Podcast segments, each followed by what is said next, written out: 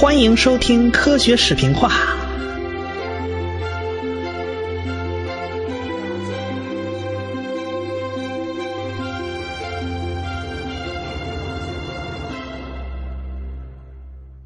一九九二年八月三十日，在对比两张 CCD 照片的时候啊，一个缓慢移动的小天体就引起了朱惠特的注意。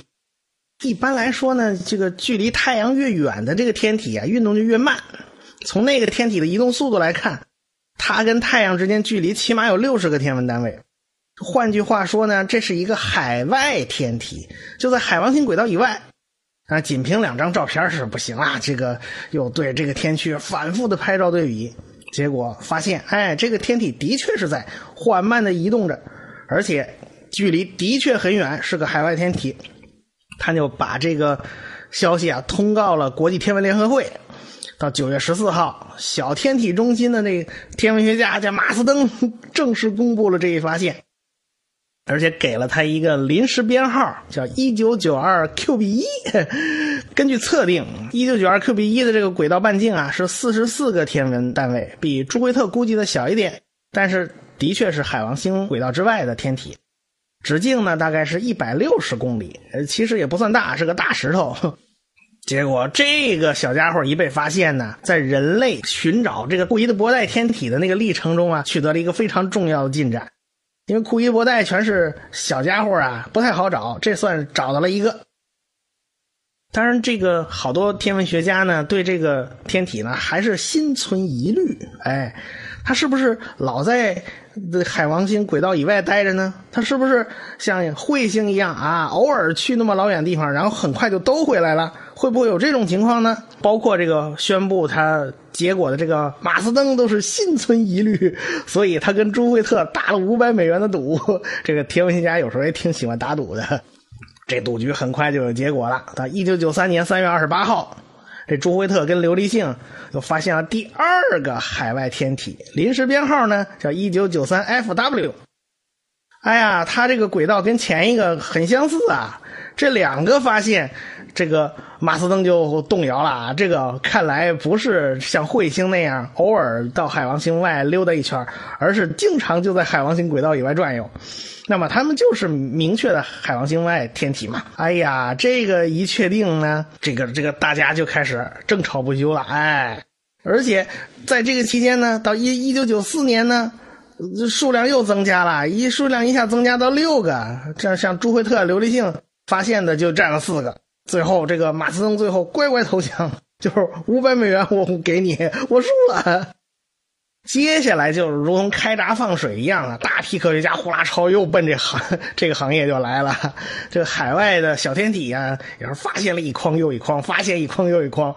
截止到二零零八年三月呢，小天体中心记录的这个海外天体数量已经超过了一千三，简直是全是大石头、小小石头的。它们大部分覆盖着甲烷。氨、水，还有万万年的寒冰，从来都没有化开过嘛？就这么多的数量，就开始找规律了。就大概呢，发现它们的轨道普遍是在三十五到五十五个天文单位的地方开始的。哎，这明显有个集中的区地带，这个区域呢，最后就被命名为柯伊伯带，就是柯伊伯带第一次得到了证实。虽然这个名字是有是个乌龙事件，我们前几回都讲到过，但是柯伊伯算在行星研究方面算是老资格了，而且被人们认为是现代行星天文之父，用他的名字来命名不算过分啊。估计呢，柯伊伯带中直径超过一百公里以上的天体呢，可能有几万个，目前被发现的还是很少很少的其中一小部分。当然，海外小天体也不全在柯伊伯带，其实还有一些被称为离散盘天体，它轨道不那么圆，它的远日点非常非常遥远，但近日点是在柯伊伯带附近，哎，就说离得近，还看见了还有那么远，甚至，有的到了海王星轨道内侧。他们也被称为呢离散柯伊伯带天体，就怀疑啊，他们开始是在柯伊伯带老老实实的运行，后来机缘巧合呢，就被大行星内太阳系大行星的引力给给给甩出去了。开始发现的这些天体啊都不大，直径大概是一两百公里上下吧，不过后来就不对劲了，就开始越来越大，直径九百公里都被发现了，一千一百公里都被发现了，而且还有越来越多的趋势。开始大家还都比较放心啊，他们比那个冥王星两千三百公里的直径要差太远了，都是小家伙啊。可到了二零零五年出麻烦了，这个二零零五年一月五号啊，美国加州理工大学的行星天文学家布朗检查一年多前。哎，他与北双子天文台特鲁吉罗以及耶鲁大学他们合作拍照片的时候，发现了一个新的海外天体。按照照片拍摄的这个时间呢，这个天体的命名为二零零三 UB 三幺三。二零零三 UB 三幺三是一个椭率非常大的天体，就是说它的远日点会非常非常远。当它被发现的时候，当时处在它离太阳最远的九十七点五个天文单位的远日点上。你已经快一百个天文单位了，那是非常非常遥远的。可是它居然能被看见，那就说明它的个头一定小不了。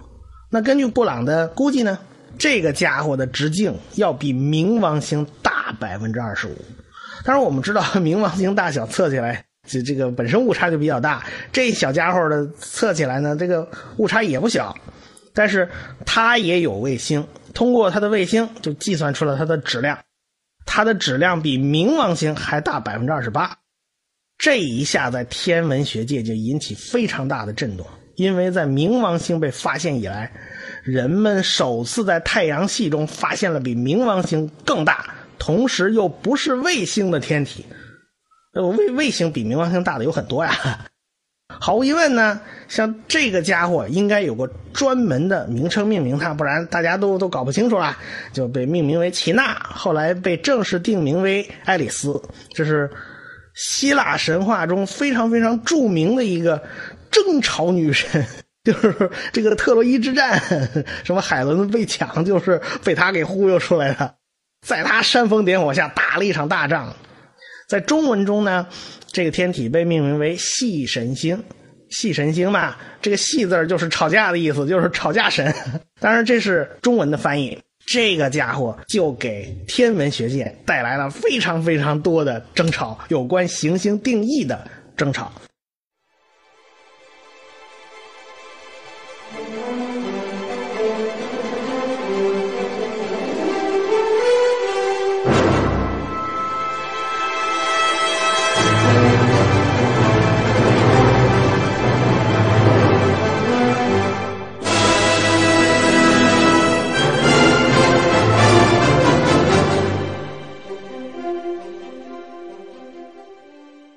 这时候，一个过去不是问题的问题就摆在科学家面前了，那就是什么是行星？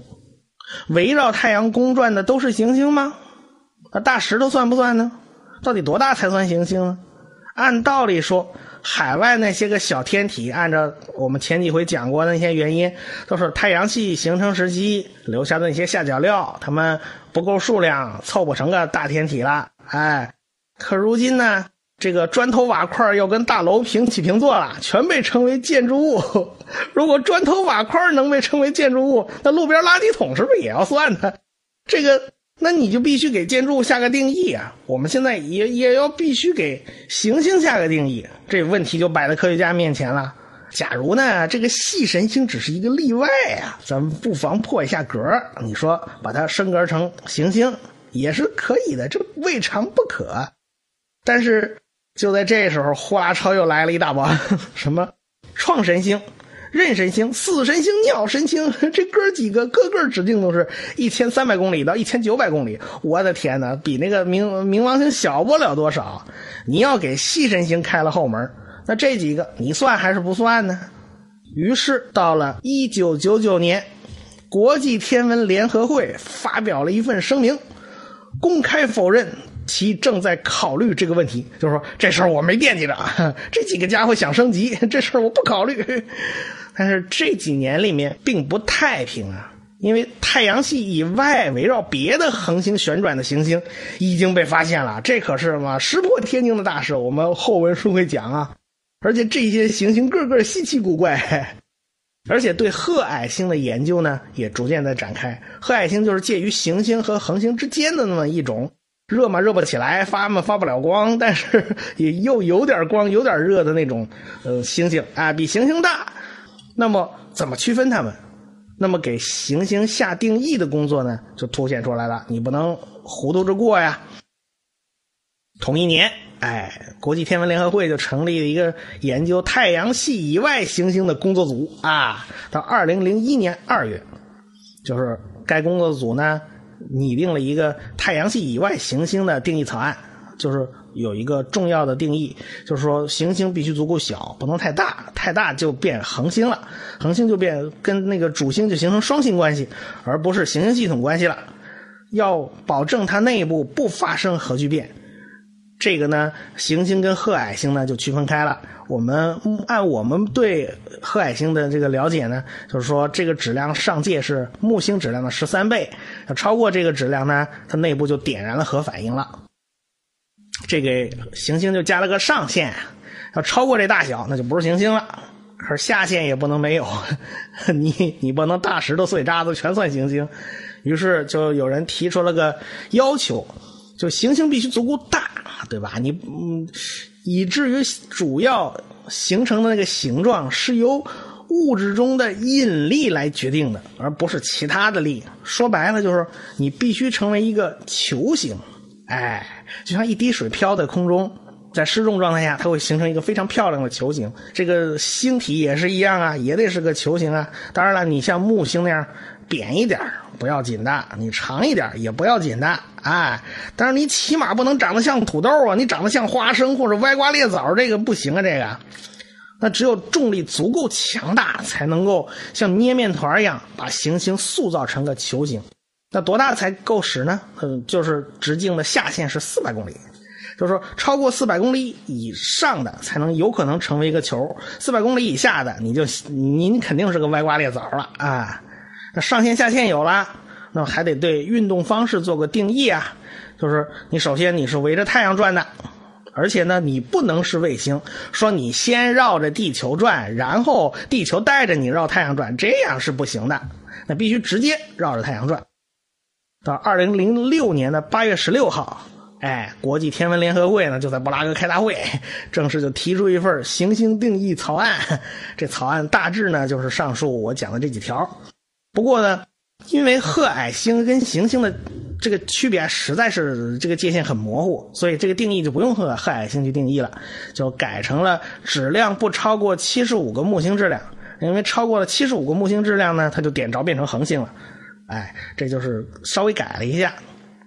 在布拉格一开会，他大会上一公布，大家炸窝了。为啥呢？因为截止到这个时候，直径四百公里以上的天体啊，能有好几百号。将来随着对继续深入研究啊，你再来个几千号，看样子问题也不大。太阳系好比开大会啊，这个领导是太阳，坐主席台中间，旁边你不能空着吧？九大行星一边四个，一边五个啊，全坐旁边。你这倒好，你要是行星这个定义一，你你按四百公里算，那麻烦了。底下坐的本来是一帮子小行星啊、卫星啊、彗星啊，广大的石头冰渣子全坐台下，啊，按按你这四百公里为界限，那麻烦了，这这几百人全坐主席台上，然后呢，过几个钟头主席台就添了一个，你你重新得排座位，好几上全几百上千人全坐主席台上，这也太不像话了。于是经过几天协商啊。就加了一条新规矩，哎，就是这个行星要能够清扫自己的轨道，说白了就是你能自立门户。到了二零零六年八月二十四号，这个定义就拿出去表决，超过百分之九十大比例通过，从此正式生效。那么咱们来扒拉扒拉啊，谷神星，哎，这是原来是小行星啊，现在就变成矮行星了。这个细神星肯定是矮行星了，你想当行星，你就死了那条心吧。最倒霉的是冥王星，这个老九就被开除出了大行星行列，降级了，变成矮行星了。哎，这个还有什么那个那个鸟神星啊、任神星啊，到二零零八年三月、九月，哎，就分别就加入了矮行星行列。今后矮行星数量还会增多呀。但是太阳系大行星的数目就下降成了八个，因为冥王星被开掉了。因为这个定义还显得有点粗陋，就是针对的就是我们太阳系了，就是太阳系外呢，可能各种稀奇古怪的情况都会发生。那怎么定义？我就说了，这个规则暂时适用在太阳系内啊，太阳系外以后咱们再说。当然啦，这定义立刻社会上就引起强烈反响，历届大会也没有这届受到这么多关注。首先，不少美国人就受不了了，老九不能走啊！他们哀叹的：“你叫我们如何对得起汤博的在天之灵啊？”要知道，冥王星被发现。当年在大萧条的凄风苦雨中，给他们带来了一股正能量，那是童年的记忆。拿撒赶紧安慰，哎先先别哭。他说不要紧的，我们二零零五年发射了新地平线号探测器，一路飞奔就已经去了冥王星和库伊布带了，上面带了汤博五五克骨灰，我们告慰在天之灵，没有比这个。更好的礼物了，带上他的骨灰去看一眼他发现的冥王星。今年啊，二零一五年新地平线探测器将会路过冥王星，苦苦追了十年，只为那一天的时间来仔仔细细打量一下冥王星和他的好基友卡戎。这十年的追寻就为这一瞥。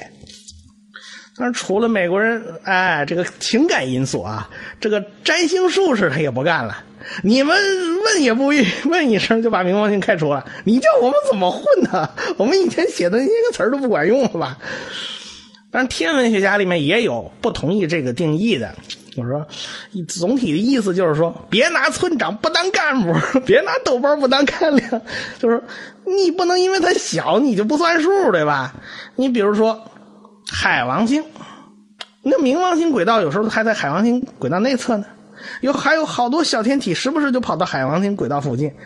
那按着你的规矩，海王星也没有清理门户嘛，对吧？那你怎么就算海王星是大行星呢？定义上显然都有漏洞的嘛，对吧？当然，为什么清理门户就变得这么重要呢？我们后文书讲那个后期重轰炸期里面，我们也会讲到。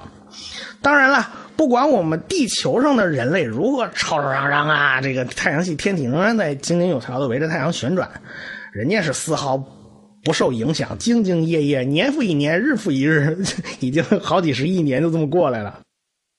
那还是有几个问题啊没有解决啊？短周期彗星现在发现了，是柯伊伯带来的，那长周期彗星又从哪儿来的？几百年、成千上万年的这个彗星，它们又是从哪儿出现的？哎。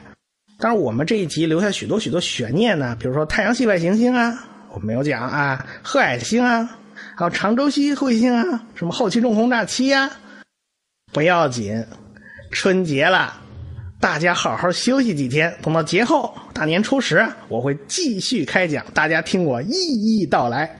预祝大家新春快乐，万事如意，恭喜发财，咱们下回再说。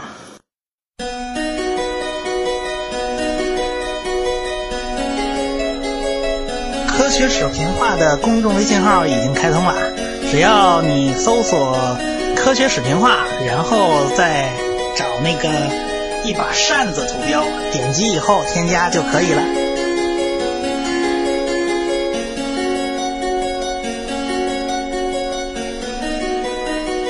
感谢大家的支持与关注。